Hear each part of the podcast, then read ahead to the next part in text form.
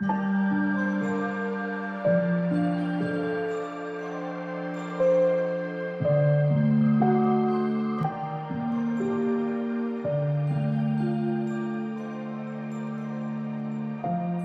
and welcome, friends. Ich bin der Noel. Hallo und herzlich willkommen. Ich bin der Tim und wir haben heute das erste Mal hier eine Gastepisode. Und zwar haben wir heute die liebe Fabienne als erste Gästin in unserem Podcast dabei. Und ja, Fabienne, wie geht's dir? Und Wunderbar. freust du dich heute hier beim Podcast dabei zu sein? Ich freue mich sehr über die Einladung und ja, bin gespannt, wie das heute so wird. Magst du vielleicht schon mal kurz unseren Zuhörern und Zuhörerinnen erzählen, worüber wir heute sprechen werden? Klar, gerne.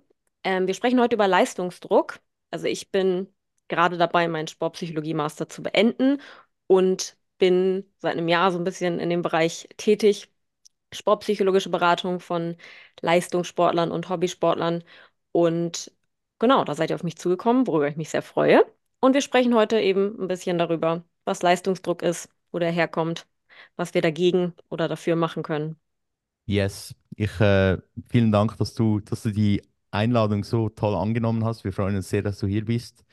Und zum Beginn de- des Podcasts beginnen wir bei neuen Personen, wie wir auch bei uns begonnen haben, immer mit der 60 Sekunden Vorstellungskür. Und du darfst dir sehr gerne, ich, äh, du hast gesagt, du möchtest die Challenge. Darum starte ich doch nachher den Timer und du darfst loslegen mit der 60 Sekunden Vorstellungskür über Fabienne. Ich starte den Timer jetzt. Okay, ich bin Fabienne, ich bin 26 Jahre alt, Sportwissenschaftlerin und trainiere selber leidenschaftlich äh, gerne im Kraftsportbereich.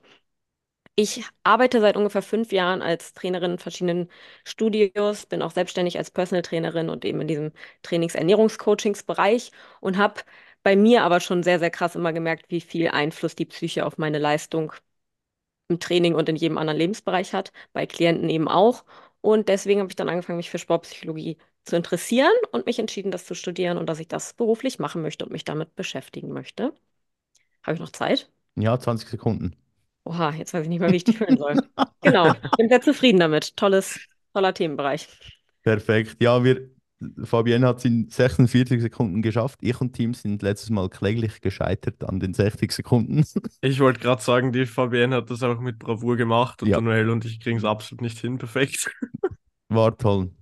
Yes, vielen Dank für deine Vorstellung. Und zum heutigen Thema, du hast es ja vorhin schon kurz angeschnitten, ist das Thema Leistungsdruck. Und ich glaube, es ist eigentlich ein sehr verbreitetes Thema, weil vor allem in unserer Bubble auch sehr viel von unserer eigenen Leistung abhängt. Und ich glaube, nicht nur in unserer Bubble, sondern auch in der gesamten Gesellschaft ist halt der Leistungsdruck wird dir sehr früh auferlegt, schon in der Schule und so weiter, mit Benotungen und Bewertungen und so weiter. Und ja, darum finde ich es ein ultra, ultra spannendes Thema.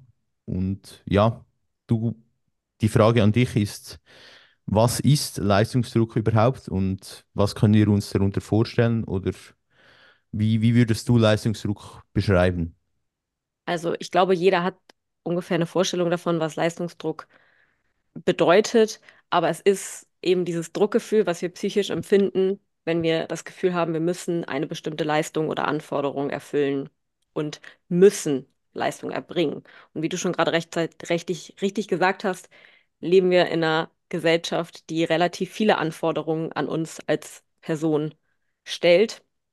Und deswegen gibt es auch sehr, sehr viele Bereiche, in denen wir Leistungsdruck spüren können. Mhm. Ja, ich glaube, der Punkt, dass Leistungsdruck so früh beginnt, ich weiß nicht, ob das uns auch auf eine Art bisschen, wie sagt man dem, uns das Trägt. immunisiert dagegen, dass wir Ja. nicht mehr so viel Leistungsdruck verspüren oder dass es das noch schlimmer macht, dass es eigentlich wie immer mehr Leistungsdruck gibt. Weil ich glaube, als, ich weiß nicht, ob ich das als Schüler schon so krass empfunden habe. Das ist, ist noch eine spannende Frage. Wie, wie geht es dir, Tim, da? Hast du schon sehr früh Leistungsdruck erfahren oder wie, wie ist deine Beziehung zum Leistungsdruck? Also, also ich würde nicht sagen, dass ich schon sehr früh Leistungsdruck erfahren habe, aber ich würde sagen, dass so dieses gewisse Level an Leistungsdruck, das es halt gibt oder das erzeugt wird, dass das schon ähm, präsent ist oder auch damals irgendwo schon präsent war. Wobei ich jetzt halt rückblickend sagen würde, dass es nicht so stark war. Aber ich glaube, so eine gewisse Erwartungshaltung war doch da, vor allem gerade dann, wie man vielleicht aus der Volksschule, Grundschule rausgekommen ist und dann ins äh, Gymnasium quasi gewechselt ist. Ähm, da war dann halt dieses große, oh, du gehst jetzt ins Gymnasium, äh, Mindset quasi. Und dass da jetzt dieser Mega-Change entstehen würde, obwohl es halt nur unter Anführungszeichen einfach weiterhin in die Schule gehen ist. Und ich könnte mir aber schon vorstellen, tatsächlich, dass es heutzutage auch bei Kindern und Jugendlichen tatsächlich mehr Leistungsdruck gibt als noch ähm, in anderen Generationen zum Beispiel. Ich Ja. weiß nicht, ob das so ist, aber ist halt eine, ähm, eine Theorie von mir, ja. Ja, ich würde sagen, ich weiß auch nicht, ob es heute mehr Leistungsdruck gibt, aber es verändert sich. Also die Anforderungen, die es gibt, die verändern sich auf jeden Fall. Die waren vor ein paar Jahren noch einfach andere.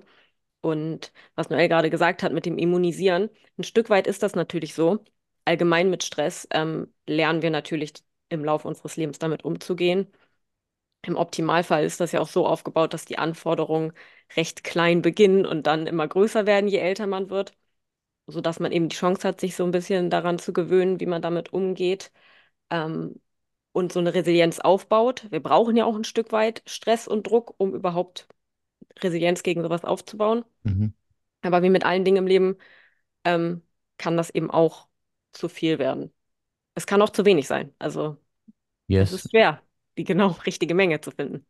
Ja, und ich glaube, also was, was mir gerade noch so durch den Kopf gegangen ist, wenn man es jetzt auf die Schulzeit oder auf, auf das Jungsein bezieht, ich glaube, es kommt halt auch stark darauf an, wie ausgeprägt man selber lernen kann. Zum Beispiel, ich glaube, ein Schüler, der vielleicht nicht der Beste in der Schule ist oder war, wie ich zum Beispiel, ver verspürt vielleicht einen höheren Leistungsdruck, weil er mehr versagt in Anführungs- und Schlusszeichen oder mehr vielleicht nicht die besten Noten bringt. Und wenn du schon gut lernen kannst und damit umgehen kannst, ich glaube, dann rutschst du auch nicht so fest in das Thema Leistungsdruck rein in diesem Sinne, außer du willst dann immer deinen eigenen Anforderungen noch mehr beweisen und noch mehr zeigen.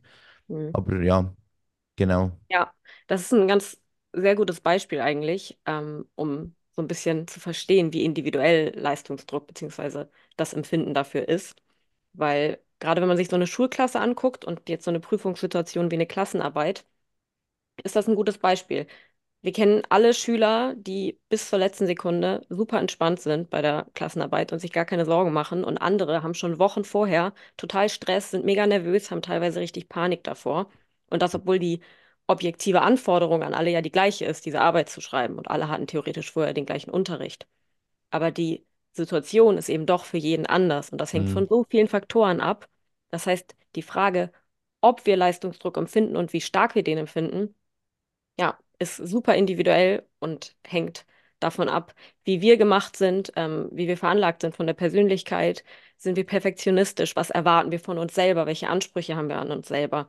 Ähm, liegt mir vielleicht das Fach von der Klausur gut? Habe ich überhaupt gelernt? Habe ich nicht so viel gelernt? Ähm, und auch das Umfeld. Was erwarten meine Eltern von mir? Habe ich Angst, nach Hause zu kommen mit einer schlechten Note? Ist die Note relevant für mich, weil ich, weiß ich nicht, einen bestimmten Abschluss haben möchte, damit ich was studieren kann oder weil ich versetzungsgefährdet bin. Das sind ja so viele Sachen, die damit Mhm. reinspielen. Und die Geso- Kombination aus diesen ganzen Faktoren, ähm, ja, endet dann darin, dass wir eben Leistungsdruck doller oder weniger doll spüren. Und selbst dann ist es noch unterschiedlich, wie wir damit umgehen und wie gut wir damit klarkommen. Yes. Würdest du, würdest du sagen, dass Leistungsdruck im Sport mehr ist? Oder meinst du, er ist allgemein im Leben sehr präsent? Oder, also weißt du, verstehst du die Frage? Mhm. Ja. Ja, ähm, was heißt mehr? Also ich glaube, es gibt eigentlich in allen Bereichen Leistungsdruck, nur wir spüren den halt in manchen Bereichen mehr als in anderen. Und das, wie gesagt, hängt an an, liegt an vielen Sachen. Mhm. Aber klassisch ist natürlich so Schule, Uni, Arbeit. Das sind so die Sachen, da kennt man Leistungsdruck, aber der Sport ist natürlich auch ein Bereich, in dem man sich Anforderungen stellen kann. Wenn man Wettkampfsport betreibt, dann ist klar, dann hast du eben eine Wettkampfsituation. Das sind ja im Prinzip Prüfungssituationen und Vergleichssituationen. Mhm. Aber auch im Hobbysport kannst du dir natürlich Ziele setzen und kannst dich mit anderen vergleichen und dementsprechend auch da ähm, Leistungsdruck spüren, je nachdem, was du eben von dir selber erwartest.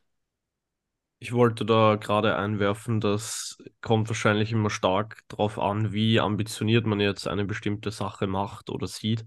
Ja, Weil jetzt, jetzt nicht um Sport, ähm, logischerweise, dass zum Beispiel, wenn es jetzt Richtung Wettkampfsport geht, dass man da vielleicht tendenziell sich nochmal mehr stresst oder mehr Druck macht als jetzt vielleicht ein Hobbysportler oder Hobbysportlerin. Ja, Aber gerade auch in diesem schulischen Kontext, über den wir geredet haben, äh, ist das was, was ich auch natürlich in den letzten Jahren miterlebt habe, dass es einfach Personen gibt, die sich immer äh, viel Stress gemacht haben und obwohl die, die Noten und das Outcome quasi gut waren, ähm, die sich da halt trotzdem tendenziell mehr fertig gemacht haben, als vielleicht andere, die das Ganze ein bisschen lockerer gesehen haben, dafür halt eher vom Notenbereich her im, sag mal, unteren Durchschnitt waren oder so, so mittelmäßig im Mittelfeld. Ähm, und für die hat das dann aber auch ganz gut gepasst. ja, Und es ist halt immer so dieses Spiel mit Erwartungshaltung, glaube ich, und ähm, dem, wie es dann quasi wirklich ist oder wie man es dann, wie man es dann gern, gern hätte und wie es halt dann rauskommt, äh, schlussendlich, ja. richtig. Und am Ende entsteht dieser Druck, den wir empfinden, ja dadurch, ähm, ja durch unsere Gedanken und durch die Konsequenzen, die wir erwarten, wenn wir die Leistung eben nicht erbringen können. Weil Mhm. das ist ja das, was Druck auslöst, dass wir halt befürchten, etwas könnte passieren oder auch nicht passieren, wenn wir die Leistung, die von uns erwartet wird oder die wir wir von uns selber erwarten, nicht bringen können. Und je nachdem, was wir da befürchten, ähm, ja, kann das eben stärker oder, oder weniger stark sein. Und jetzt auf den Sport bezogen, ähm, klar, wenn man eine Wettkampfsituation hat und erwartet, von sich selber erwartet, eine gute Platzierung zu erreichen, ist das eine Situation, aber wenn du jetzt zum Beispiel im Leistungssport bist und du weißt, ähm, ich brauche eine gute Bez ähm, Platzierung, damit ich Sponsorenverträge habe, damit ich Geld verdiene und du bist zum Beispiel finanziell davon abhängig, dann ist das noch, natürlich nochmal eine ganz andere Situation. Und auch im Hobbysport ist eben die Frage, wenn ich mir Druck mache, was passiert denn, wenn ich die Leistung, die ich von mir erwarte, nicht erbringe? Was denke ich, was dann passieren könnte? Und das ist eben die Frage, die man sich da vielleicht stellen könnte, gerade im Mhm. Hobbysportbereich, wenn objektiv gesehen gar nichts davon abhängt, was für eine sportliche Leistung habe. Aber irgendwie habe ich doch das Gefühl, es hängt was davon ab.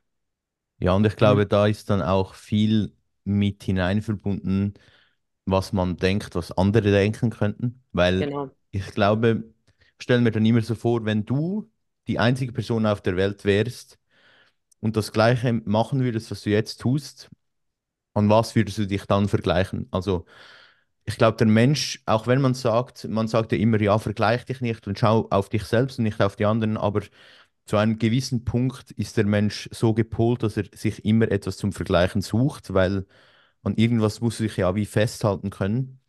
Aber ich glaube, das ist dann halt halt so eine gewisse kleine Sparte zwischen, ich höre oder ich schaue zu fest darauf, was die anderen denken und sagen und ich stecke mir die Ziele danach, was die anderen sagen und denken. Aber ich glaube, das ist halt, das fließt da mega mit ein, was, was die Ja, anderen jeden denken könnten.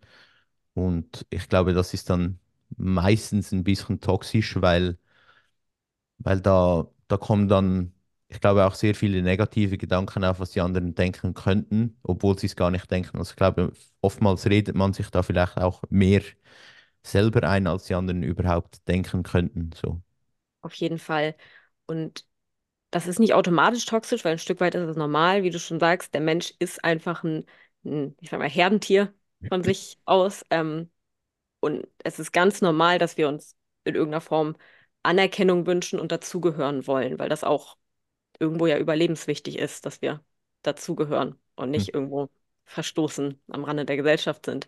Aber die Frage ist halt, wie stark lasse ich mich quasi davon beeinflussen und ähm, wie äußert sich dieses Gefühl bei mir? Und es ist natürlich so, dass wir einfach schon so aufwachsen mit Erwartungen und Anforderungen und wir sehen tausend andere Menschen und vergleichen uns mit denen und dann ist es ganz normal, dass man ein Stück weit diese Blicke der anderen internalisiert und sich selber immer mal so ein bisschen durch die Augen der anderen versucht zu betrachten.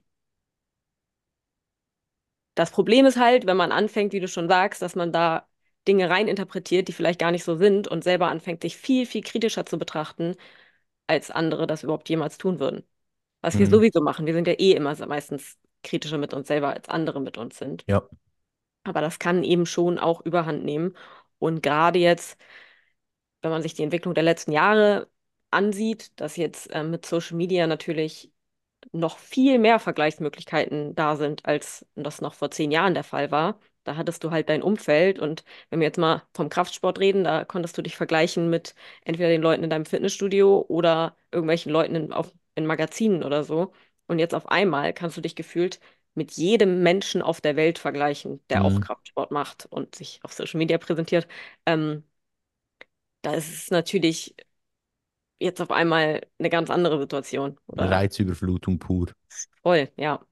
Da ist es eine Einladung, sich schneller mal mit ein paar Leuten zu vergleichen, ja. Ja. Ja, definitiv. Also es ist, es ist äh, dann oft auch, also habe ich auch bei, bei mir gemerkt, ist oft auch ein, eine gefährliche Falle, weil, weil wenn du dich mal beginnst zu vergleichen, dann schaust du immer wieder mal vorbei. Habe ich auch in der Wettkampfzeit gemerkt, dass da, da ist das Risiko, sich zu vergleichen, noch ein bisschen größer, weil du merkst, die Menschen sind genau in derselben Sparte wie du oder genau in der gleichen Ausgangs... Also es ist nicht genau die gleiche Ausgangslage, weil, wie gesagt, jeder Mensch ist, ist differenziert und anders, aber es ist dann trotzdem noch ein Stück näher dran an demselben, Mhm. was du durchmachst. Und ja, Also würdest du zum, sagen, du spürst im Sport Leistungsdruck? ich glaube, ich spüre, ja, ich glaube, ich spüre schon eine Art von Leistungsdruck. Ich glaube aber, dass ich mir den sehr viel auch selber mache, weil ich sehr viel von mir selber erwarte. Mhm. So, es ist nicht nur oder nicht, weil ich mich ver viel vergleiche, aber ich erwarte extrem, extrem viel von mir selber, manchmal schon fast zu viel. Und ich glaube, das ist zum einen eine sehr große Stärke von mir, weil ich durch das extrem schnell voranschreiten kann, aber es kann auch eine, eine Schwäche sein, weil ich dadurch ähm, schon fast zu viel von mir erwarte. Ja. Mhm. Es ist eine schwere Frage, aber wenn du jetzt sagst, du erwartest viel von dir, was denkst du denn, was passiert, wenn du deine eigenen Erwartungen, Erwartungen nicht triffst? Hm. Ich weiß, schwer. Eigentlich im Grunde genommen passiert, passiert nichts, weil ich mir das Ziel selber gesteckt habe, aber auf eine Art, ich glaube, es ist der Stolz, der es in dir auslöst, den du denn Mhm. auf dich selber hast und das Gefühl, sich selber zu enttäuschen oder sich, sich selber, wie soll ich sagen, seinen eigenen Anforderungen nicht so gerecht zu werden, wie man eigentlich könnte. Ich glaube, wenn man das Gefühl mal hatte oder hat, diesen Stolz zu spüren, dann will man das immer wieder erreichen und sich selber stolz machen. Wir hatten in der letzten Podcast-Folge über Stolz geredet, das passt sehr, sehr gut. Und ich glaube, das ist so, ist so ein Punkt. Aber ich glaube, im Großen und Ganzen gesagt, passiert eigentlich nichts, weil ich lebe weiter. Auch wenn ich meinen hohen Anforderungen nicht gerecht werde, passiert eigentlich im Grunde genommen nichts. Mama ist genauso stolz auf mich und das ist mir auch wichtig zum Beispiel. Ja. Und Tim? Ich habe mir da auch gerade Gedanken drüber gemacht. Ähm, auch nochmal zu dem, was wir vorher mit, mit Social Media besprochen haben, beziehungsweise ähm, auch mit dem, was andere Leute über einen denken.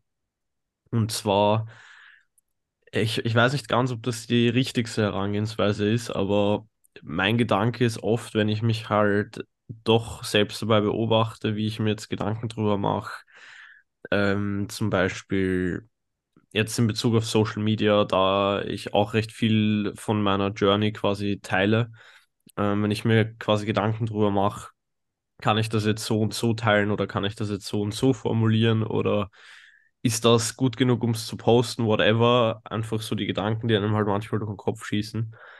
Ähm, der Gedanke, mit dem ich versuche, mich dann manchmal so quasi auf den Boden der Tatsachen zurückzuholen, ist so, du bist nicht so interessant, wie du denkst, aber jetzt halt nicht in so einem toxischen Weg, dass ich mich jetzt schlecht rede, aber halt, dass ich, dass ich das so ein bisschen quasi Boden, bo genau, dass ich das ein bisschen relativieren und so bodenständig halte.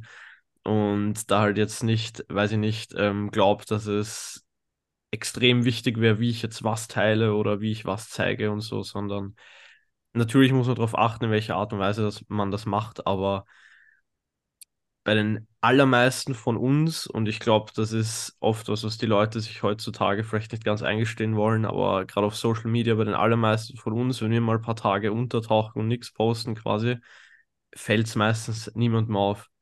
Weil halt diese Informationsflut da draußen so eine hohe ist mittlerweile, dass wenn man jetzt ein bisschen mehr Leute auf Instagram folgt, dass es einem teilweise nicht auffällt, wenn da jetzt mal eine Story mehr oder weniger von einer Person ist.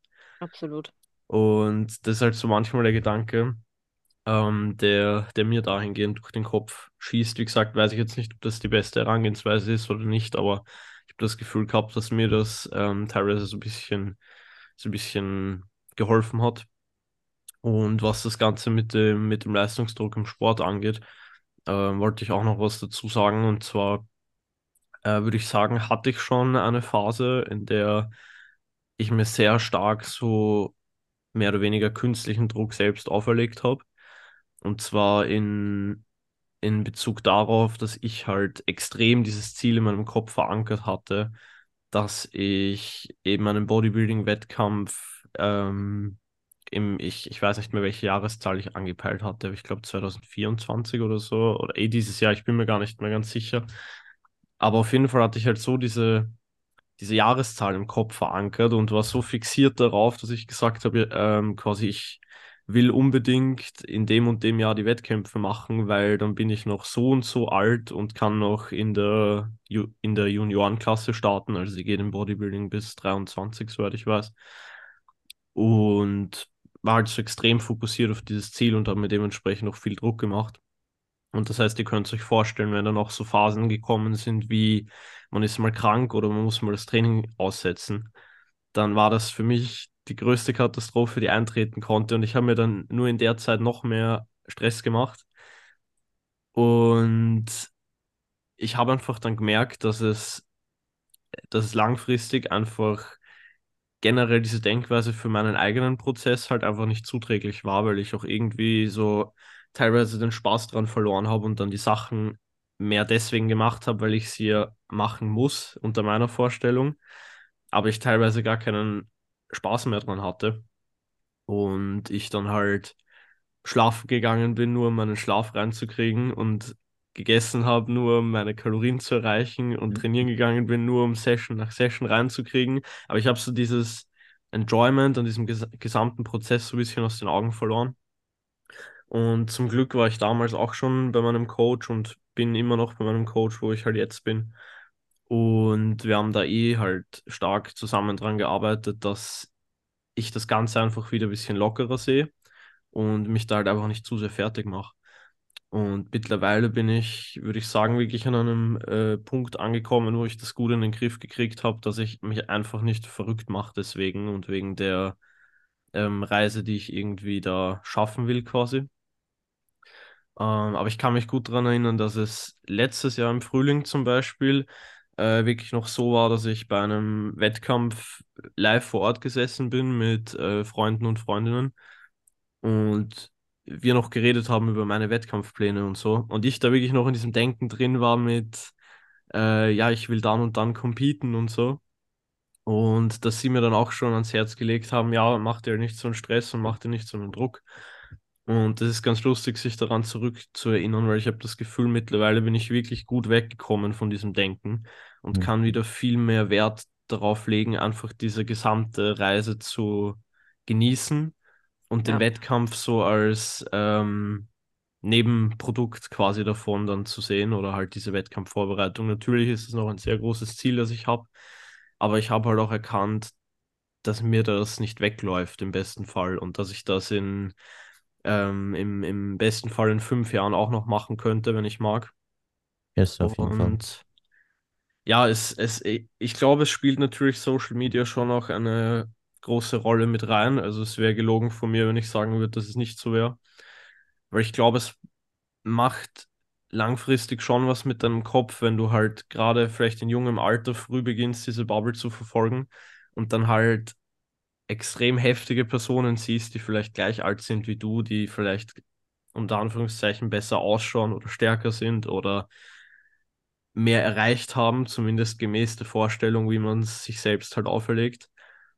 Und ja, ich glaube, dazu auch ein bisschen einen gesunden Abstand zu gewinnen, kann schon, kann schon sehr helfen, tatsächlich, ja. Hm. Ja, Genau. auf jeden Fall. Yes. Ver verspürst du einen Leistungsdruck beim Sport, Fabian?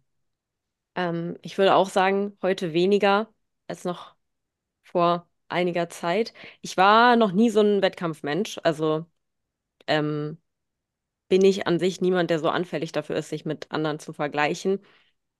Aber so, ich kann auch nicht behaupten, dass ich äh, immun dagegen wäre, wenn man so auf Social Media über krasse Menschen sieht. Ähm, aber ich habe mich da eigentlich auch ganz gut äh, meinen Weg gefunden und so das für mich optimale Maß gefunden, weil du hast gerade ganz, ganz viel Richtiges gesagt, Tim. Es ist ja nicht per se alles schlecht, weil ähm, dieser Leistungsdruck ja auch Motivation sein kann und uns anspornen kann und dazu führen kann, dass wir ähm, einen besseren Fokus haben, dass wir einfach äh, ja das Ziel besser ver- verfolgen können, das Ziel nicht aus den Augen verlieren. Da sind auch ganz, ganz viele tolle Effekte, aber man muss natürlich zum einen schauen, ähm, geht das auf die Kosten von anderen Bereichen oder ähm, anderen Dingen, wie zum Beispiel dem, dem Spaß oder schlimmstenfalls irgendwie der, der Gesundheit. Und zum anderen auch, ähm, ist die Situation, ist das hier gerade eine kurzfristige Situation? Weil kurzfristig kommen wir mit sehr, sehr viel Druck und sehr, sehr viel Stress klar. Aber wenn das eben eine dauerhafte Sache ist und wir wissen, wir wollen diesen Sport noch jahrelang, ähm, bestenfalls 30, 40 Jahre irgendwie ausführen, dann muss man natürlich schauen, dass man ein Maß findet, mit dem man auf Dauer auch klarkommt. Hm. Und dass wir nicht jetzt unser ganzes Pulver quasi in ein, zwei Jahren verschießen und dann sind wir ausgelaugt. Das wäre ist ja auch nicht das Ziel der Sache. Und deswegen muss man halt schauen, was ist mein individuelles, perfektes Maß an Stress und Druck, das ich mir selber machen kann, mit dem ich gut klarkomme, was mich motiviert, mit dem ich aber auch noch mein restliches Leben auf die Reihe kriege und mit dem ich mich auch noch gut fühle. Und das ist so ein bisschen der Weg, den irgendwie jeder gehen muss. Und das ist manchmal nicht so einfach, da sein, ähm, ja, seinen eigenen, sein eigenes Maß zu finden. Und das erfordert halt viel ja, sich selbst hinterfragen, sich selbst reflektieren.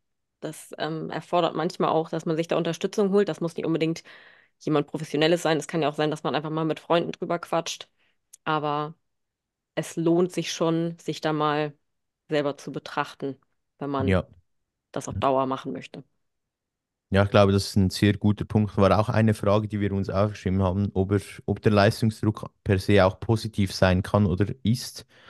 Und ich finde auch, dass ich aus dem Leistungsdruck auch eine gewisse, einen gewissen Drive in meinen Prozess reinkriege und vielleicht auch an Tagen es mich sehr motiviert ähm, und voranschrei voranschreiten lässt. Aber es ist halt wirklich gekoppelt daran, dass man sich fragt, ist das gerade zu viel des Guten oder ist das gerade ein okayes Maß an Leistungsdruck? Weil ich glaube, du hast es mega toll gesagt, um, um da wirklich langfristig drin bleiben zu können. Ich glaube, es gibt da so Profi-Profisportler, von denen es auch Dokumentation gibt. Ähm, es gibt Menschen, die können oder die sind dann so richtig im Tunnel drin. Und, aber ich glaube, das ist vielleicht ein Prozent oder noch weniger der Menschheit, die wirklich nur für diese eine Sache leben können und wollen.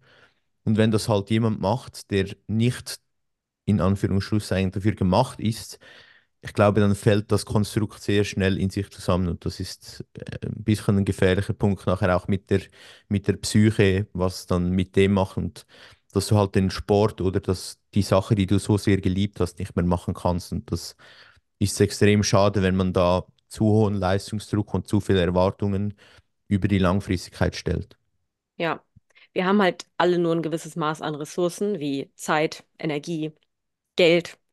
Das sind alles Ressourcen, die wir halt alle in begrenzter Menge haben und die wir auf unser Leben verteilen müssen. Und deswegen ist es auch so schwierig, sich eben eins zu eins mit anderen Menschen zu vergleichen. Weil wenn du jetzt einen Profisportler hast, der 100 Prozent seiner Zeit in diesen Sport steckt und sein gesamtes vielleicht gesponsert wird oder ähm, an sich eine bessere finanzielle Lage hat und ja, sein ganzer Fokus liegt da drauf, dann kannst du das nicht mit dir vergleichen, wenn du Hobbysportler bist, nebenbei noch irgendwie Vollzeit arbeitest oder in die Schule gehst oder studierst, eine Ausbildung machst, was auch immer, ein soziales Leben hast, eine Familie hast, ähm, du hast nicht die gleiche Menge an Ressourcen und du hast vor allem auch noch ganz viele andere Bereiche, die auch irgendwie ein bisschen was abbekommen müssen. Und dementsprechend kannst du nicht dich mit so einer Person vergleichen. Das Und stimmt. ja, Man muss halt immer ein bisschen die, die Ausgangslagen vergleichen, weil Absolut. es ist einfach bei jedem, bei jedem Menschen unterschiedlich. Aber ich hätte dazu auch noch eine Frage, die mir gerade eingefallen ist. Ähm, und zwar generell jetzt zum, zum Leistungsdruck. Ich habe nämlich mal mit einem Freund darüber geredet, dass man sich quasi jetzt in Bezug auf Bodybuilding in, man muss wissen, in welcher Phase man sich was erlauben kann oder darf oder sollte. Und zwar im Sinne von, ich sag mal, wenn jetzt jemand noch äh, vier Jahre bis zu seinem ersten Wettkampf hat, dann muss er oder sie jetzt noch nicht zwingend jeden Tag zu 100 Prozent diese Routine erfüllen, meiner Meinung nach, ja, sondern eher darauf achten, dass man halt langfristig, langfristig nicht ausbrennt und die Ressourcen halt dann hat, wenn es wirklich in diese harte Phase quasi reingeht. Aber zu diesem Punkt mit, man muss wissen, wann man sich was erlauben darf, ähm, würdest du sagen, dass heutzutage vielleicht auch durch ähm, Social Media ausgelöst zu viele junge Athleten und Athletinnen, die vielleicht ähm, noch in der Schule sind, also sagen wir so 16, 17 Jahre alt, dass die teilweise auch schon diese sportliche Journey zu ernst oder zu verkopft ähm, durchziehen, dadurch, dass es einfach auf Social Media oft so vorgelebt wird. ja, ich denke schon, dass die Gefahr besteht, weil klar, wie gesagt, Leistungsdruck kann auch positiv sein und uns ähm, motivieren. Und gerade wenn man das so als kurzfristiges Werkzeug benutzt, zum Beispiel kurz vor einem Wettkampf oder so, um sich mal nochmal richtig hochzuhypen und einem diese wirklich sehr, sehr schwierigen Phasen ähm, ja zu erleichtern, dann kann das eine gute Sache sein. Aber natürlich gerade in dem Kontext, wenn man eben noch ein junger Mensch ist, der vielleicht noch zur Schule geht, ähm, muss man immer im Hinterkopf behalten, dass die Bereiche eben nicht hinten runterfallen sollten, weil vom Sport kannst du dir in der Regel nichts kaufen, gerade vom Bodybuilding. Also selbst Ja, wenn du sehr, sehr gut drin bist. Ähm, und da muss man auch irgendwie immer seine Prioritäten, ja, überprüfen und im Kopf behalten. Und auch wenn sich das jetzt für dich gerade so anfühlt, als ob der Sport das Wichtigste im Leben ist und es ist alles, was du willst und es ist alles, was dich interessiert, das kann ich verstehen und das ist auch was Tolles, dass du was gefunden hast, in dem du so aufgehst. Aber behalt im Hinterkopf, dass dir das nicht wegläuft und dass die Schule trotzdem und deine Gesundheit, dass das trotzdem Sachen sind, die du dafür nicht opfern Ja, solltest. und auch das Leben und Freunde und Sozialität und all das, all diese Dinge, definitiv. Was, was mir da noch eingefallen ist, oder um da noch was einzuwerfen, ich habe da begonnen, mir so äh, einen Lebenskreis zu zeichnen. Also in der Mitte habe ich mich und mein Leben und dann mache ich eigentlich so Kuchenstücke rundherum und teile die dann auf in Arbeit, in Freizeit, in, also in Sport, Gym, in soziale Kontakte und dann habe ich wie eigentlich all meine Tasks oder all meine ähm, Werte und Anforderungen, die ich erfüllen darf oder muss, habe ich aufgelistet und ich kann dann wie verteilen, wie viel Prozent ich für was abgeben will. Und das hat mir persönlich sehr fest geholfen, einfach einen Überblick zu haben, was ich eigentlich erledigen, erledigen muss oder darf. Und dann das dann aufzuzeigen, zu sehen, ja, ich verbringe 60 Prozent von meiner Woche für Arbeit, so viel und so viel bleibt fürs Training. Und dann kannst du dir auch so ein bisschen selber im Kopf ausdenken, was ist mir wie viel wert. Und ich glaube, wenn du es dann wirklich mal aufzeichnest und aufs Blatt Papier bringst, also kann ich aus meiner er Erfahrung sagen, hat es mir sehr geholfen, um einfach mal einen Gesamtüberblick über das ganze Konstrukt zu erhalten. Ja, das mache ich tatsächlich auch echt häufig in Coachings, weil das einfach ein sehr, sehr gutes Werkzeug ist, um sich selber mal so ein bisschen zu reflektieren, wie ist gerade meine Situation, wie wünsche ich mir, dass es wäre und ist das überhaupt realistisch? Weil das ist eben auch dann der Punkt, der Mhm. einem dann vielleicht manchmal auffällt, ähm, wenn du überhaupt erstmal aufmalst, wo deine Zeit hingeht, dass du dann 300 merkst, Prozent Tage. genau, dass du dir merkst, die Erwartung, die ich an mir, an mich habe, die kann ich einfach nicht erfüllen. Es geht einfach nicht. Ich habe nicht so viel Zeit. Es gibt nicht so Mhm. viel Zeit auf der Welt, dass ich das alles schaffen kann. Und das zu wissen, kann ja dann schon helfen, dass ich mir eben realistischere Erwartungen setze, die ich dann letztendlich auch erfüllen kann. Voll. Weil, Nein, das ist, das ist so, so, also ich finde das ein mega tolles Prinzip und hat mir, hat mir persönlich sehr geholfen und probiert das gerne mal aus, wenn ihr, wenn ihr Probleme habt, euren, ich glaube, ich habe das begonnen, weil ich ein bisschen Probleme damit hatte, meinen Tag zu, das beginnt beim Tag und dann geht es über die Woche und dann über das Jahr, so einfach das, das Gesamtkonstrukt aufzumalen und ja, ich habe das begonnen jetzt fast monatlich, all zwei, drei Monate einmal aufzuzeichnen und es tut mir sehr, sehr gut und yes, ja. Und dann genau. eben auch abzugleichen, ähm, wenn man sich so eine Prioritätenliste zum Beispiel macht und die dann eben abzugleichen mit dem, mit der Zeitverteilung, die man eben hat. Weil manchmal fällt dann eben auf, Familie ist bei mir Punkt eins, aber für Familie habe ich in der Woche ungefähr irgendwie ein Ja, eine mini kleines Kuchenstück nur ja, ja. eingezeichnet, genau.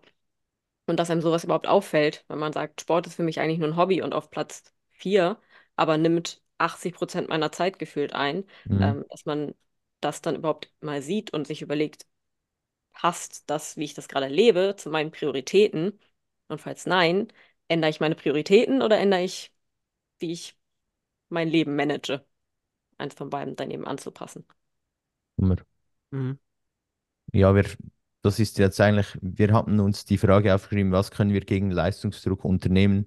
Und ich glaube, das ist schon mal ein ziemlich guter Step in diese Richtung, Mhm. einfach mal zu reflektieren und sich selber aufzuzeigen, wo eigentlich das Problem sein könnte oder wo das, das was ein Stress sein könnte. Ja, Hast du noch irgendwelche andere Tipps, die dir gerade in den Sinn kommen, was du gegen Leistungsdruck unternehmen könntest oder würdest? also ich würde erstmal überlegen, ob ich Leistungsdruck spüre und wenn ja, in welchem Bereich. Also fühle ich mich gerade gestresst in meinem Leben und wenn ja, wo fühle ich mich gestresst? Und dann zu schauen, was macht der Stress mit mir? Wie äußert sich das? Was sind meine Symptome und wie gehe ich damit um? Weil das Ganze kann eben funktional sein und mich motivieren und für Fokus sorgen. Oder es kann eben dysfunktional sein, wenn ich, wenn sich das eben durch körperliche oder psychische Symptome wie Schlafstörungen, Panikattacken äußert oder ähm, ich merke, ich vernachlässige mein soziales Leben, ich vernachlässige Schule, Beruf oder sowas. Das alles mal zu überprüfen, um überhaupt erstmal zu gucken, der Leistungsdruck, den ich habe, ist der gut? Hilft der mir oder ist der nicht so gut und ähm, ich sollte da was gegen machen? Und wenn ich dann zu dem Schluss komme, ich mache mir in dem einen oder anderen Lebensbereich zu viel Leistungsdruck, dann kann man zwei Sachen machen. Entweder man bekämpft die Symptome oder man versucht, der Ursache quasi auf den Grund zu gehen, was natürlich teilweise ein bisschen schwieriger ist. Ähm, aber vielleicht die langfristigere Lösung, aber auch, auch die Symptombekämpfung ist kurzfristig was, was man durchaus machen kann. Und das funktioniert dann eben so, indem ich gucke, gut, ähm, wie äußert sich der Leistungsdruck bei mir und wie kann ich jetzt dagegen quasi angehen. Und dann ist so der erste Schritt erstmal zu gucken, was habe ich denn aktuell für, für Coping-Mechanismen, die ich überhaupt nutze, weil wir haben alle Coping-Mechanismen, die wir so von uns heraus einfach im Leben entwickelt haben und die wir anwenden. Und auch die können gut funktionieren oder nicht so gut funktionieren. Als Beispiel, ähm, wenn ich durch, ähm, also wenn ich den Stress, den ich so habe, damit cope, dass ich mich so ein bisschen zurückziehe und ein paar mehr Termine absage, um mich ein bisschen mehr erholen zu können oder ich schlafe länger oder so, dann kann das ja durchaus was sein, was völlig in Ordnung ist und was mir hilft, damit klarzukommen. Oder wenn ich sage, damit ich abends abschalten kann, gucke ich Serie oder zock oder so. Können gute Mechanismen sein. Andere Menschen greifen zu Sachen wie Rauchen, Essattacken, Alkohol. Das wären zum Beispiel Coping-Mechanismen, die auf Dauer nicht so gut sind. Da so ein bisschen schauen, was mache ich überhaupt aktuell? Und dann können natürlich so Sachen wie ja, Entspannungsübungen, ähm, Atemübungen einem helfen, so kurzfristig, wenn man gerade Stress verspürt, runterzukommen.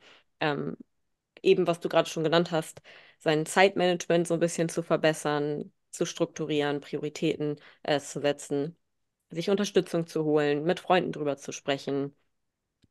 Und das sind alles so Sachen, die man dann eben kurzfristig machen kann, um dieses Stressgefühl so ein bisschen runterzuholen. Wenn man auf der anderen Seite die Ursache quasi angehen möchte, dann muss man sich halt fragen, wovor habe ich, also welche Konsequenz befürchte ich, wenn ich die Leistung nicht erbringe? Und das ist eine sehr schwere Frage und die lässt sich nicht so einfach beantworten, weil manchmal muss man da wirklich sehr tief gehen und das ist ein bisschen unangenehm, dann sich da zu fragen, wovor man eigentlich Angst hat. Ähm, weil das kann dann durchaus sowas sein, dass man am Ende darauf kommt, dass man sich mit anderen vergleicht, weil man eben doch irgendwie das Gefühl hat, nicht gut genug zu sein ansonsten und dass man irgendwie befürchtet, ähm, von anderen weniger gewertschätzt zu werden, wenn man zum Beispiel im Bodybuilding nicht super krass aussieht, ähm, nicht super stark ist ähm, und sich dann zu überprüfen, also die eigenen Gedanken zu überprüfen. Weil man muss nicht alles glauben, was man denkt, ist ein bekannter Satz mittlerweile, Gott sei Dank. Und sich da zu fragen, die Angst, die ich habe, stimmt die überhaupt? Oft stimmt sie nicht. Wenn ich nämlich dann realistisch das Szenario mal zu Ende denke, merke ich, gut, wenn ich jetzt meine Leistung nicht erbringe, dann passiert, wie du vorhin gesagt hast, Noel, genau nichts. Meine Mama ist immer noch stolz auf mich und ähm, es passiert gar nichts. Oder falls tatsächlich irgendwas passiert, wenn man jetzt im, im Job oder Prüfungssituation oder sowas ist oder ein Wettkampf und das mal zu Ende denkt, kann es zum Beispiel helfen, sich so einen Notfallplan zu überlegen, wenn man sagt, okay, wenn es schief geht, wie mache ich denn dann weiter? Und sich das dann wirklich mal auszumalen, wenn wirklich das Worst-Case-Szenario eintritt und ich meine Leistung überhaupt nicht erbringen kann, was passiert dann und was mache ich dann und wie gehe ich damit um? Und oft merkt man dann, gut, dann habe ich halt einen Plan B, ist auch nicht schlimm. Leben geht weiter, funktioniert trotzdem. Das kann auch helfen. Mhm. Also im Grunde einfach zu überprüfen, wovor habe ich Angst und ähm, hat das überhaupt einen Sinn? Stimmt es, die Angst, die ich habe? Meistens Mhm. ist es nämlich nicht so. Voll. Mega, mega spannend, wirklich. Und äh, sonst auch mal gerne der Fabienne folgen und ähm, mal einen Call ausmachen mit ihr. Hier äh, die unbezahlte Werbung an der Danke, Stelle. danke. Ähm, ja, ist mega, mega wichtig und geht, glaube auch sehr tief ins Thema Selbstwert hinein Auf jeden und, Fall. und wie man, wie man sich selber sieht und wie man sich selber schätzt und liebt.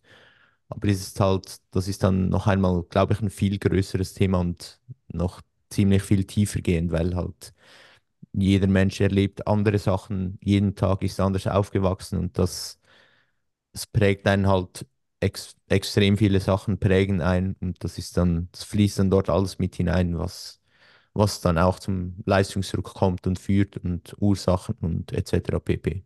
Ja, Ich glaube, absolut. ich bin gerade durch den, durch den letzten Teil von dem Gespräch auf ein paar Fragen gekommen, die ich mir beim nächsten Mal reflektieren stellen sollte. Aber ja, ich finde das, find das mega spannend und an der Stelle auch danke, Fabienne, dass du uns hier ähm, quasi diese Wege mitgibst oder äh, mitteilst, um sich halt diese Fragen stellen zu können, beziehungsweise wie man auch dann damit umgehen kann, logischerweise. Und ich glaube, dass gerade viele Leute von unserer, von unserer Hörerschaft damit ähm, ja viel anfangen können, weil wir eben sowohl der Noel als auch ich uns schon viel in dieser Bodybuilding oder sportlichen Bubble bewegen und uns einfach auch mehr Leute dadurch kennen. Mhm. Und ich glaube, dass dass das mit dem Leistungsdruck tatsächlich was ist, was heutzutage auch schon im irgendwie im Hobbysport Ja, beginnt und nicht mal zwingend jetzt äh, den Wettkampfsport benötigt, beziehungsweise dass der Wettkampfsport vielleicht was ist, was es dann noch mehr aufflammen lässt, wie auch immer man das jetzt sehen will. Aber durch, durch das, was du gerade angesprochen hast, ähm, gerade der Punkt mit, was ist halt das Worst-Case-Szenario oder was passiert, wenn ich das jetzt nicht schaffe, äh, allein, dass man sich das jetzt mal ausmalt, finde ich einen sehr spannenden Punkt.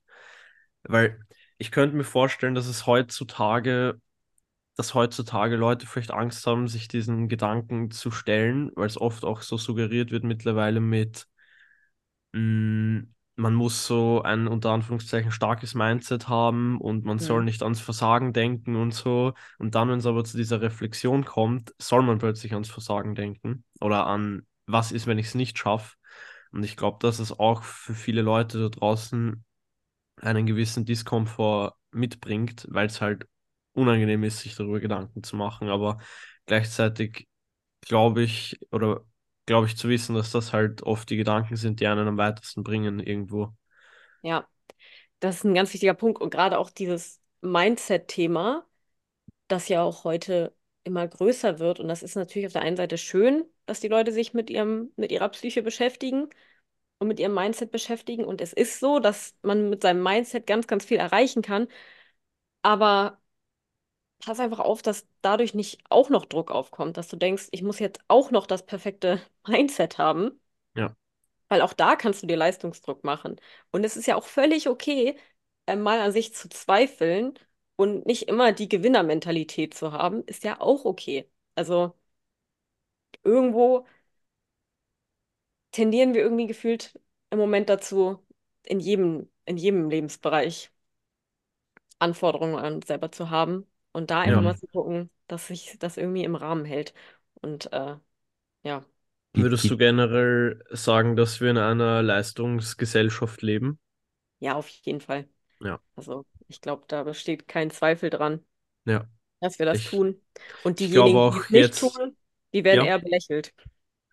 Ja, genau. Leider ja. Weil ich glaube, es, also ich würde sagen, es ist jetzt aktuell mehr denn je so, hätte ich das Gefühl von dem, was ich bisher sagen kann. Ja. Ja. Und man sieht es ja auch, also ich meine, mentale Probleme nehmen Hm. ja tendenziell eher zu, als dass sie abnehmen. Ja, absolut. Ja, ist ein, ist ein extrem spannendes Thema. Also da könnte man stundenlang wahrscheinlich drüber reden. Absolut. Aber ist sehr, sehr yes, spannend. Was ich vorher noch fragen wollte, äh, ich bin mir nicht sicher, ob du das, falls du es schon erwähnt hast, tut es mir sehr leid, falls ich es irgendwie nicht ganz gecheckt habe, aber äh, in deiner Zusammenarbeit als Sportpsychologin, ähm, hast du da bisher eher mehr KlientInnen aus dem Hobbybereich oder auch aus dem Wettkampfbereich? Auch aus dem Wettkampfbereich, aber mehr Mhm. aus dem Hobbybereich Okay, ja, alles klar. yes. Und Probleme sind aber relativ ähnlich ja, tatsächlich. das wollte ich gerade fragen, ob Ah sich ja. das groß unterscheidet, weil ich glaube, eigentlich tickt der Mensch gleich. Also eben, wie gesagt, es ist jeder anders, aber ich glaube, die Probleme sind vielleicht ein bisschen an anderen Stellen, aber trotzdem irgendwie im Ursprung die gleichen, weil ja, voll. Ja, absolut.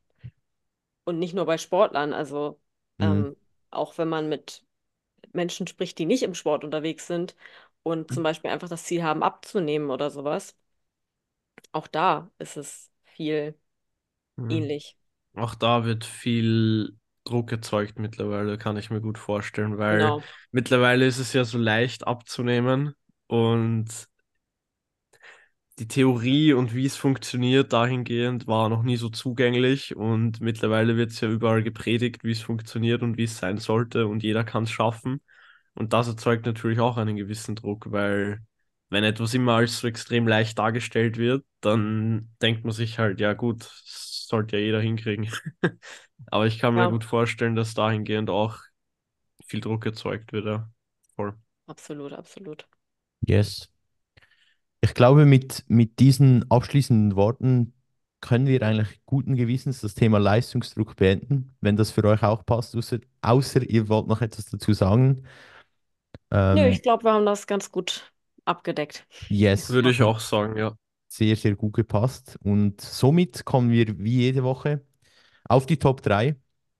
Und die Top 3 ist diese Woche ein Ort oder die Top 3 Orte, an denen wir zur Ruhe kommen, passend zum Thema Leistungsdruck und sich ein bisschen zurücknehmen, haben wir gedacht, die Top 3 Orte, an denen wir zur Ruhe kommen, könnten da gut passen.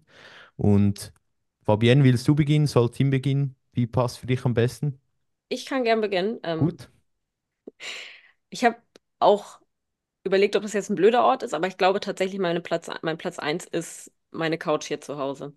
Ich komme an keinem Ort, komme ich so gut zur Ruhe wie auf meine Couch und ich freue mich auch jeden Abend, wenn ich nach Hause komme, mich da drauf zu setzen und mir was zu essen zu machen und einfach Hammer. eine Ruhe zu haben. Und ich glaube, das ist auch das ultimative Goal, dass man zu Hause einen Ort hat, an dem man runterkommt. 100 Prozent. Ich bin Hammer. auch ganz akribisch damit. Ich arbeite auch nicht auf dieser Couch. Also ich arbeite ja Mhm. recht viel von zu Hause, aber nicht auf dieser Couch. Mhm. Das ist, das ist mein Ruheort. Das glaube ich, sehr ein smarter Move, weil ich hatte früher den Tick, auf meinem Bett zu essen. Und ich glaube, das Mhm. ist sehr, sehr geschissen, weil wenn du da etwas anderes machst, dann suggeriert dein Kopf damit, äh, das ist mein Essensplatz oder das ist mein Arbeitsplatz und nicht mein zur Ruhe kommen Platz. Ja, Und darum finde ich das extrem toll, dass du da wirklich darauf achtest, dass du dort zur Ruhe kommst. ja. Genau. Und ich glaube, das ist auch für alle, die Homeoffice machen oder so, ähm, schon recht wichtig, dass man da so ein bisschen versucht, das räumisch vielleicht auch zu trennen, Mhm. wo man arbeitet. Äh, Yes. genau. Platz zwei ist, glaube ich, einfach äh, an sich an der frischen Luft, wenn die Sonne scheint. Weil ich gehe sehr, sehr gerne spazieren. Und jedes Mal, wenn mir die Sonne ins Gesicht scheint, merke ich richtig, wie mich das runterbringt und richtig auftankt. Und ja, das genieße ich immer sehr. Und Mhm. Platz drei ist, glaube ich, Sauna für mich. Oh yes. Oh, das ist ein guter Punkt. Der ist mir tatsächlich nicht in den Sinn gekommen, aber das finde ich ein guter Punkt. Ich Mhm. habe es auch, ich hab, ich war jetzt lange nicht mehr in der Sauna, aber wenn ich in der Sauna bin und dieses da liegen und schwitzen, das bringt einen schon richtig runter. Und vor allem finde ich, nach der Sauna ist man halt kaputt, Mhm. aber so positiv kaputt, sodass Voll. ich immer schon denke, auf dem Weg nach Hause, ich kann gleich richtig gut schlafen. Jetzt wieder nachher von der Mhm. Sauna auf die Couch und dann ist das Leben Und dann ins perfekt. Bett. Ja, toll. Hammer, mega. Ich glaube, ich sollte mal wieder in die. Sauna gehen. Ja, das, Ja, Tim, wenn ich, wenn ich nach Wien komme, gibt es einen Saunagang auch noch oben drauf. Da, da, da wird sauniert. Ja. Toll. Noel kommt nämlich in zwei Wochen nach Wien tatsächlich. Yes. wunderbar. Ja. Und ihr habt schon viele Pläne? Ja, ein bisschen zu viele, könnte man Ja. fast sagen. Bisher ein bisschen zu viel für eine Woche. Also der Zeitplan wird straff, glaube ich, aber. Ja, nicht, dass da jetzt Gut. Leistungsdruck aufkommt. Ja, ah, stimmt, ja. Ui, da müssen wir performen. Nein, nein. Das ist, äh, ich glaube, im, im Urlaub ist das vielleicht noch ein bisschen entspannter. Wird schon gut, ja. Ähm, Tim, willst du fortfahren mit deiner Top 3? Vielen Dank, Gerne, Fabian, für ja. deine. Es sind sehr tolle Punkte. Ich würde mal beginnen mit meinem ersten Platz. Ich habe die jetzt aber nicht gerankt nach beste oder schlechteste, sondern halt einfach jetzt drei Spots quasi. Mhm. Und ich würde sagen, dass der erste Spot oder Top 1 ist bei mir auf jeden Fall mein Bett, würde ich sagen. Weil das ist einfach, ist einfach ein Platz, wo ich zur Ruhe komme. Und ja, ich mag mein Bett, es ist gemütlich und ist einfach, ist einfach perfekt für mich, um zur Ruhe zu kommen. Bei Punkt 2 habe ich überlegt, ob ich das mit reinnehme in die Liste, weil ich muss sagen, es, ich komme jetzt nicht immer hundertprozentig zur Ruhe dabei, aber irgendwo musste ich es doch in die Liste mit reinnehmen. Also äh, mein zweiter Punkt ist bei mir das Gym tatsächlich, weil das Fitnessstudio halt doch so ein Ort ist, wo ich so ein bisschen meinen Ausgleich finde zu allem anderen und so ein bisschen meine Gedanken frei laufen lassen kann, sage ich mal. Ähm, ja, und es ist ganz spannend, weil es oft so ein, so ein Mix ist zwischen sehr fokussiert sein, aber halt trotzdem versuchen, den Gedanken irgendwie freien Lauf zu lassen. Und wenn man halt dann in so einen sehr ruhigen, fokussierten Modus im Training kommt, ist das was, was mich sehr, ähm, ja, mich einfach sehr gut fühlen lässt, habe ich das Gefühl. Schottest du dich beim Training so richtig ab oder sprichst du auch mit anderen Menschen? kommt drauf an, kommt drauf an, wer, wer da ist oder wie viele Leute ich treffe. Und wie Aber die Mut so ist. ja, genau, genau, genau, richtig. Wie, wie auch die Laune ist, wie das allgemeine Wohlbefinden ist. Äh, prinzipiell spreche ich schon sehr gern mit Leuten. Also ich bin generell ähm, eine soziale Person, würde ich sagen. Aber es gibt natürlich auch Tage, wo ich eher weniger Bock, eher weniger Bock habe, viel zu reden und halt dann schon schaue, dass ich eher ähm, fokussiert mein Training durchziehe und dann halt Kappe aufsetze, Kopfhörer aufsetze und gut ist. Aber ja, genau, das wäre so mein, mein zweiter Ort, würde ich tatsächlich sagen. Und drittens würde ich ähnlich wie die Fabienne sagen, ähm, rausgehen und spazieren gehen, beziehungsweise du hast das ja mit der Sonne gesagt, was ich sehr gut nachvollziehen kann, weil Sonne ist was unfassbar Tolles und ich hätte am liebsten das ganze Jahr über Sonne, aber es ist wieder ein anderes Thema. Aber generell so rausgehen und spazieren zu gehen, ist einfach was extrem Tolles und ich muss sagen, das ist was, was ich jetzt längere Zeit nicht so bewusst gemacht habe, beziehungsweise ich habe es halt immer so eher gesehen, so rauszugehen, um Schritte zu sammeln, mäßig, so als Mittel zum Zweck. Und ich bin dann aber vor zwei Monaten oder so einfach wieder mal spazieren gegangen, um spazieren zu gehen. Und das habe ich schon mal in dem Podcast erwähnt. Aber ich habe dann wieder gemerkt, wie gut es mir halt tut und wie frei es irgendwie auch den Kopf macht und dass ich das immer noch sehr underrated finde. Also spazieren gehen generell finde ich einfach underrated für viele Leute. Aber ja, ich würde sagen, das ist tatsächlich mein dritter Ort oder dritte Tätigkeit, sage ich mal, bei der ich zur Ruhe komme. Genau. Tim, Tim, Voll. 20, hat sich gerade ein Walking Pack gekauft und sagt, draußen spazieren ist sein Ort, um zur Ruhe zu kommen. Perfekt. Ja, vielleicht muss ich, vielleicht muss ich erwähnen, vielleicht muss ich erwähnen, draußen spazieren, wenn es nicht regnet und nicht stürmt. Mhm. Dann ist Gut. okay. Ist Ich gut. auch so. Ich habe auch ein Walking Pad. Also. Ja, ich auch. Okay, perfekt, ja, perfekt. Perfekt, dann sind wir uns da einig. Aber an Tagen, wo es regnet oder stürmt, wird das Walking Pad, das hier hinten steht, zum Einsatz gebracht, ja. Mega. ich glaube, ich glaub, man sieht es nicht, aber es steht hinter mir. Ja. Na, man, man sieht es nicht ganz. Schade. Perfekt. Yes, vielen lieben Dank, Tim. Um auf meine Top 3 zu kommen, ich habe auf dem ersten Platz mein Lieblingscafé in Aarau. Das ist hier eine Stadt in, in der Schweiz mit, mit guter Musik, bisschen entspannen und einfach den Ort wechseln. Also nicht zu Hause sitzen und Kaffee trinken, sondern irgendwo anders sein. Und guter Kaffee löst schon viele Probleme. Yes, das ist mein erster Punkt. Dann am zweiten Punkt habe ich auch das Gym tatsächlich. Habe da aufgeschrieben, körperlich vielleicht nicht immer, aber der Kopf ist dann einfach frei, weil wenn ich im Training bin, denke ich an nichts anderes außer ans Training meistens. Äh, Auch nicht immer, aber oft. Und das ist für mich ein super, super toller Ort, um einfach abzuschalten und mich auf eine Sache zu fokussieren. Und ich glaube, wenn man mal was, sowas gefunden hat, ist es was, was mega Tolles, weil man dann einfach den Schalter umlegen kann und, und ausschalten kann. Und beim dritten Platz ist es bei mir in den Bergen draußen. Und ich habe dann noch die Bettmer Alp aufgeschrieben. Meine Großeltern haben da eine, eine Hütte, eine kleine Wohnung. Und dort bist du eigentlich extrem hoch, fährst mit der Gondel hoch, ist autofrei. Und dieser Ort ist, ja, wie soll ich sagen, es ist so nicht, nicht so in diesem Trubel drin, weil du, ich, ich glaube schon, nur weil du keine Autos dort oben hast, nimmt es so, es entschleunigt alles so ein bisschen und das finde ich mega spannend zum Beobachten und auch, ich liebe es einfach dort zu sein. Yes. Das äh, sind meine, meine drei Punkte. Sehr, sehr coole sehr Top schön. 3. War klar, dass äh, als Schweizer die Berge genannt werden müssen. Das ist wichtig, äh, hier den, den Landesstolz nach außen zu tragen. Wichtig. Dass Na, der Käse da coole- nicht gekommen ist, Ja, schwierig. stimmt. Das ist ein Problem eigentlich, ja. Na, Na, sehr coole Top 3 von euch beiden. Vielen Dank auf jeden Fall dafür. Und ich denke, nach der Top 3 können wir jetzt noch ganz kurz zu unserem äh, Lift und Win of the Week übergehen. Ist, ist sehr ein wichtiges Thema. And ein- Win of the Week. Ist ein wichtiges Thema. Äh, Okay. F- Fabienne, ich weiß nicht genau, ob du Bescheid weißt, was unser, was wir mit Lift und Win of the Week meinen, aber wir können es dir. Fang, fang gerne mal an.